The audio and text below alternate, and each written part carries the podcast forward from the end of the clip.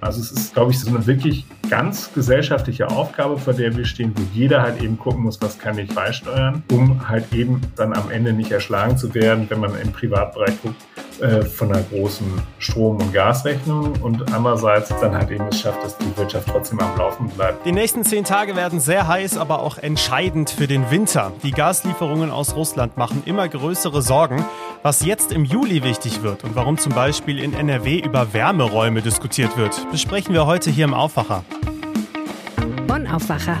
News aus Bonn und der Region, NRW und dem Rest der Welt. Ich bin Florian Pustlauk. Schön, dass ihr dabei seid. Es ist eine Folge der Gegensätze. Wir sprechen ja über einen möglichen harten Winter. Dabei stehen uns ziemlich harte Sommertage bevor. Über 40 Grad sind im Laufe dieser Woche hier bei uns in NRW möglich. Das bedeutet auch, vor allem zu Hause müssen wir uns darauf vorbereiten und wir haben mal ein paar Tipps für euch gesammelt. Die hört ihr später hier im Aufwacher. Wir starten erstmal mit den Meldungen aus Bonn und der Region. Noch bis zum 17. Juli läuft eine Online-Umfrage, bei der Bürgerinnen und Bürger ihre Ideen zur Neugestaltung der Uferpromenade in Bonn einreichen können. Wie die Promenade zukünftig gestalten werden soll, steht bereits in Grundzügen fest. Die Wettbewerbsjury hatte sich im Oktober 2021 für den Entwurf eines Berliner Planungsbüros entschieden. Neue Grünflächen, breite Stufen und Holzbänke bestimmen den Siegerentwurf ebenso wie eine Fahrradstraße, die klar von der Promenade für Fußgänger abgegrenzt wird. Nach Abschluss der Online-Umfrage werden alle Ideen ausgewertet und geprüft, ob diese technisch sowie wirtschaftlich umsetzbar sind. Die Umfrage ist noch bis zum 17. Juli unter www.bonn-macht-mit.de aktiv. Bei der Flutkatastrophe im vergangenen Juli sind alle drei Schwimmbäder in Bad 9 Ahrweiler heftig getroffen und zerstört worden.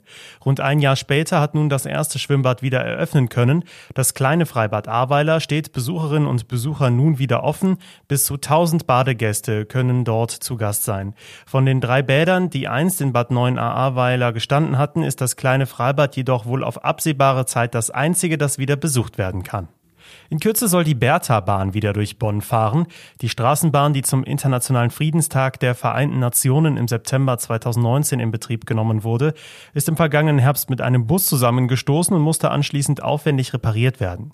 Ihren Namen trägt die Bertha-Bahn aufgrund ihrer großflächigen Dekoration. Sie zeigt das Konterfei der ersten weiblichen Friedensnobelpreisträgerin Bertha von Suttner. Aufgrund des Ukraine-Kriegs dauert die Lieferung der Folien derzeit jedoch mehrere Wochen, bis die Bertha-Bahn also wieder vollständig vollständig eingekleidet zu sehen ist, dürfte es noch ein paar Wochen dauern. Und jetzt zum ersten Thema heute hier im Aufwacher.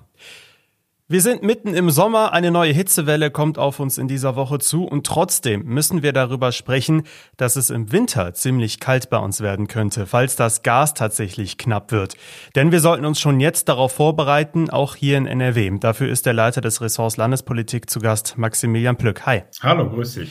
Also zum jetzigen Zeitpunkt muss ich sagen, ja, die Warnungen zum Beispiel von Bundeswirtschaftsminister Habeck, die sind deutlich, aber irgendwie kann ich mir noch nicht so richtig vorstellen, was uns da genau im Alltag drohen könnte. Was ist denn realistisch?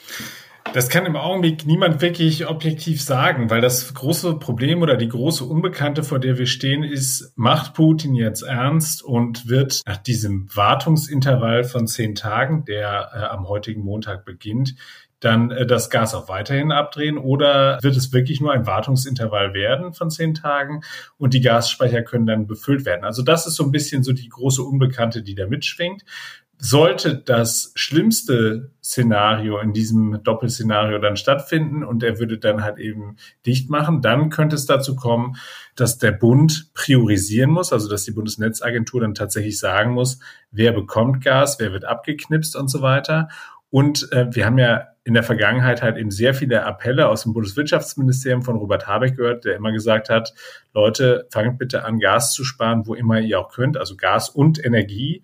Und ähm, im schlimmsten Falle kann es dann tatsächlich auch so sein, dass dann Leute, wenn die Gaspreise explodieren, dann auch sich genau überlegen werden, ob sie die Heizung wirklich im Winter anstellen oder nicht. Und das ist halt eben schon auch ein schwieriges Szenario. Du hast gerade dieses Wartungsfenster angesprochen. Da geht es ja um die Pipeline Nord Stream 1, also die durch die russisches Gas schon Richtung Europa fließt. Warum ist diese Wartung so ein kniffliges Thema? Diese Wartung ist insofern ein kniffliges Thema, als ja einerseits ähm, Russland das auch benutzt, um halt eben so darzustellen nach dem Motto, der Westen, das sind die eigentlich Bösen. Also da geht es insbesondere um Teile von Siemens Energy, die fehlen, um eben diese Pipeline weiter störungsfrei zu betreiben. Das ist das eine.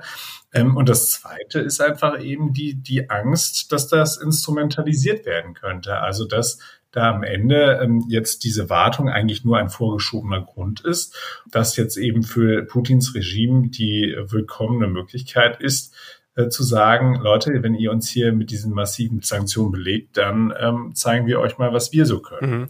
Jetzt gibt's wahnsinnig viele Vorschläge und Ideen, wie man Energie sparen könnte, auch natürlich im Alltag zu Hause, Stichwort warm duschen und so. Ähm, aber es gibt natürlich auch größere Vorschläge. Zum Beispiel kommt jetzt einer vom Deutschen Städte- und Gemeindebund.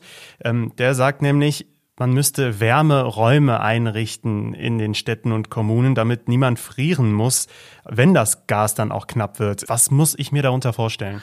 Also dieser Vorstoß kommt von Gerd Landsberg, dem Hauptgeschäftsführer des Städte- und Gemeindebundes. Und ähm, da sprach er von Wärmeräumen und Wärmeinseln. Und das ist dann tatsächlich für den Fall gemeint, dass, ähm, dass die Menschen bei sich zu Hause aus Kostengründen äh, die Heizung abstellen, dass sie dann in äh, öffentliche Räume gehen können und sich dort aufwärmen äh, können, wenn denn der Winter wirklich hart wird.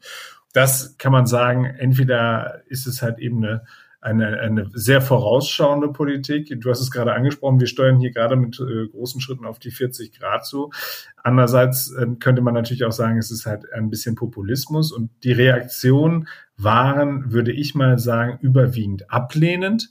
Beispielsweise habe ich gesprochen mit der Chefin des Deutschen Gewerkschaftsbundes hier in NRW, mit Anja Weber, und die hat ganz klar gesagt, also ähm, vordringlich sei jetzt alles dafür zu tun, dass solche Maßnahmen eben nicht nötig seien. Also man soll halt eben früher ansetzen. Ähm, und deswegen ähm, hat sie gesagt, dass das, was man benötige, sei eine Art Preisdeckel, also für den Grundbedarf an Strom und Gas, eben für die Menschen, die da besonders bedürftig sind. Und dann muss halt eben quasi der Staat das deckeln und muss dann halt eben sagen, alles, was darüber hinaus an Preisentwicklung kommt, das wird dann halt eben den Unternehmen ersetzt. Das ist natürlich halt eben eine extrem kostspielige Veranstaltung. Aber ähnlich hat sich beispielsweise auch der Fraktionsvize der SPD im Landtag, Alexander Vogt, geäußert.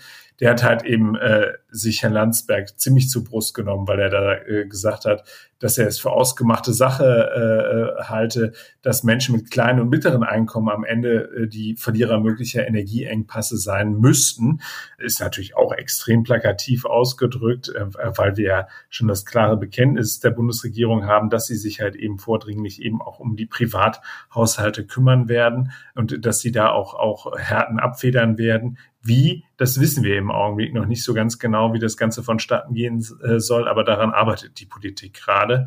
Also man merkt schon, es ist halt eben eine wahnsinnig aufgeregte Debatte, die wir gerade im äh, Augenblick erleben.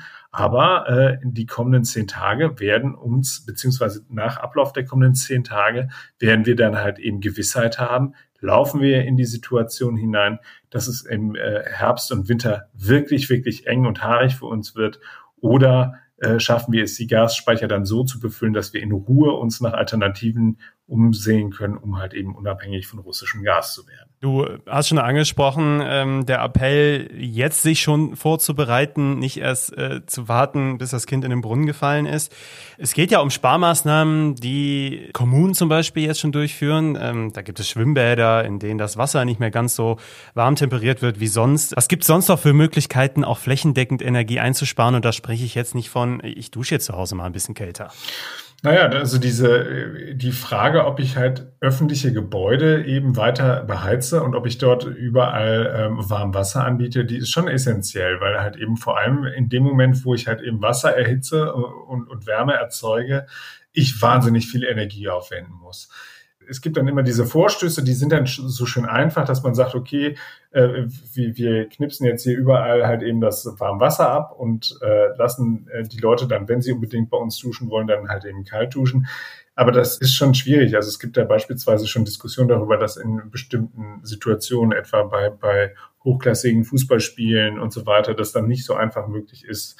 Ähm, das ist jetzt halt eben wirklich eine Verteilungsdiskussion, die wir dort erleben. Aber natürlich sollte jeder schauen und jeder sollte sich bewusst machen, dass alles, was ich an Energie einspare, also es geht nicht nur um Gas, es geht auch tatsächlich um den Strom, der aus der Steckdose kommt, also um meinen Standby laufenden äh, großen Plasmafernseher oder was auch immer da bei den Leuten zu Hause im, im Wohnzimmer so rumsteht. Alles, was man halt eben ausschalten kann, das hilft. Das ist halt eben, wenn nämlich ganz viele kleine Tropfen zusammenkommen, dann kann man da tatsächlich auch was bewirken. Man muss natürlich sagen, dass am Ende des, des Gros entschieden wird wahrscheinlich über andere Dinge, über andere Wege, halt eben über, über den industriellen Zweig, wo natürlich auch wahnsinnig viel Gas benutzt wird. Also es ist, glaube ich, so eine, so eine wirklich ganz gesellschaftliche Aufgabe, vor der wir stehen, wo jeder halt eben gucken muss, was kann ich, was kann ich beisteuern, um halt eben einerseits dann am Ende nicht erschlagen zu werden, wenn man im Privatbereich guckt, äh, von einer großen Strom- und Gasrechnung und andererseits halt eben aber trotzdem es noch schafft, dass halt wir ähm, äh, dass wir leben können, dass wir eben nicht in, in Wärmeräume unsere, äh, unsere Senioren schicken müssen und unsere älteren Herrschaften oder auch halt eben die ärmere äh, Bevölkerung. Und andererseits dann halt eben es schafft, dass die Wirtschaft trotzdem am Laufen bleibt und wir weiterhin halt eben Wohlstand bei uns in Nordrhein-Westfalen erzeugen können. Vielen Dank, Maximilian Plück. Sehr gerne. Mehr zu diesem Thema, vor allem zu diesem Vorschlag dieser Wärmeräume oder Wärmeinseln, findet ihr verlinkt bei uns in den Show Notes.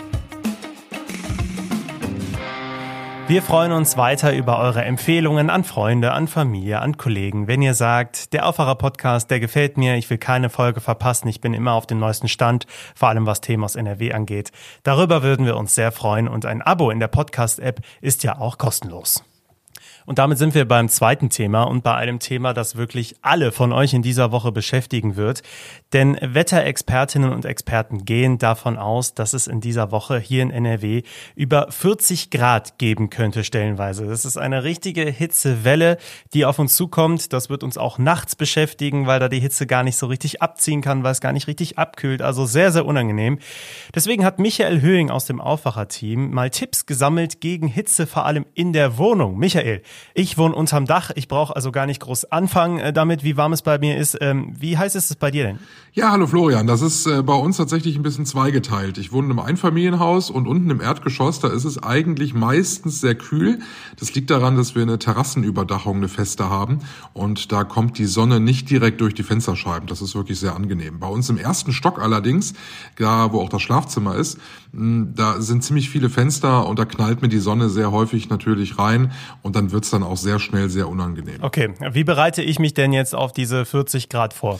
Ja, das äh, Wichtigste ist erstmal die Hitze möglichst gar nicht reinzulassen und das kann man ja jetzt schon machen, wenn man merkt, es wird jetzt in den nächsten Tagen wärmer. Das heißt, sobald die Sonne rauskommt ähm, und die Temperaturen so über die 25, 26 Grad gehen, dann am besten mit Jalousien, die außen sind, ähm, die Zimmer dicht machen. Dann kommt die Sonne nicht durch die Fensterscheiben und dann heizt sich das nicht so schnell auf. Ja, wer jetzt keine Jalousien hat, es gibt natürlich auch so Vorhänge von innen oder Jalousien, die man in die Fenster von innen kleben kann. Die habe ich zum Beispiel lange benutzt. Das hilft schon, ist aber am Ende nicht so wirksam wie eine echte Jalousie zum Runterrollen. So, was mache ich denn, wenn es jetzt zu spät ist? Die Hitze ist schon drinnen.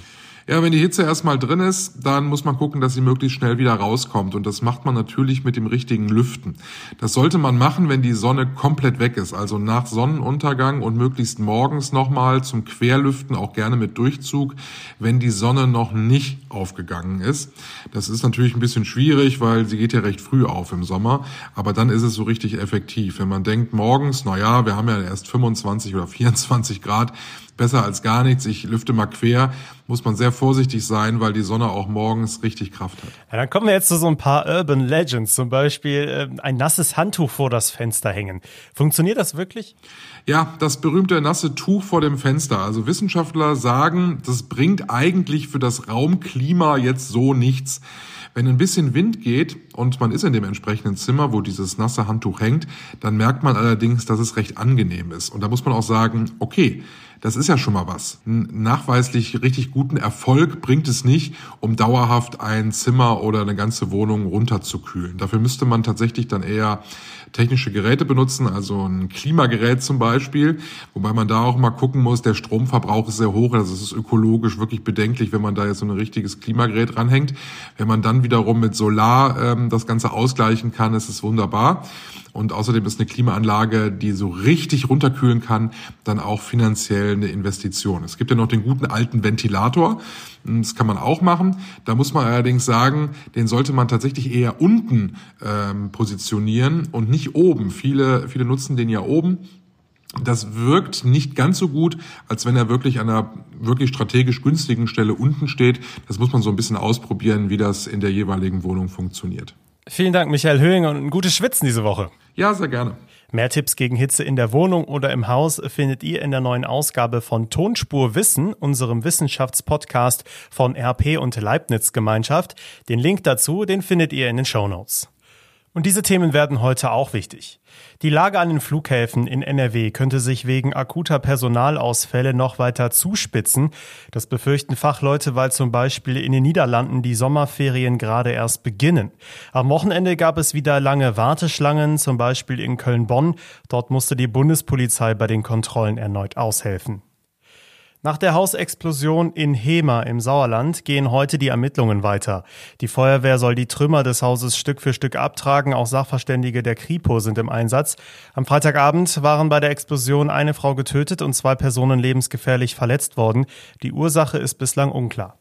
Wie unterschiedlich sind die Wertauffassungen der Menschen von Natur? Der Weltbiodiversitätsrat, kurz IPBES, hat mit Fachleuten aus 47 Ländern zusammengearbeitet und einen Bericht erstellt. Die Ergebnisse werden heute in Bonn vorgestellt. Der Bericht soll eine Entscheidungsgrundlage für Regierungen, Zivilgesellschaften und zum Beispiel indigene Völker sein. Das Wetter startet noch recht angenehm in die Woche. Sonne und Wolken im Wechsel, dazu vereinzelt Regen, vor allem im Ruhrgebiet Münsterland und in OWL. Wir bekommen 22 bis 26 Grad. So richtig heiß wird es dann spätestens zum Wochenende. Das war der Aufwacher für Montag, den 11. Juli. Ich bin Florian Pustlag. Schön, dass ihr dabei wart. Ich wünsche euch jetzt einen angenehmen Start in diese Woche. Macht's gut. Mehr Nachrichten aus Bonn und der Region gibt's jederzeit beim Generalanzeiger. Schaut vorbei auf ga.de.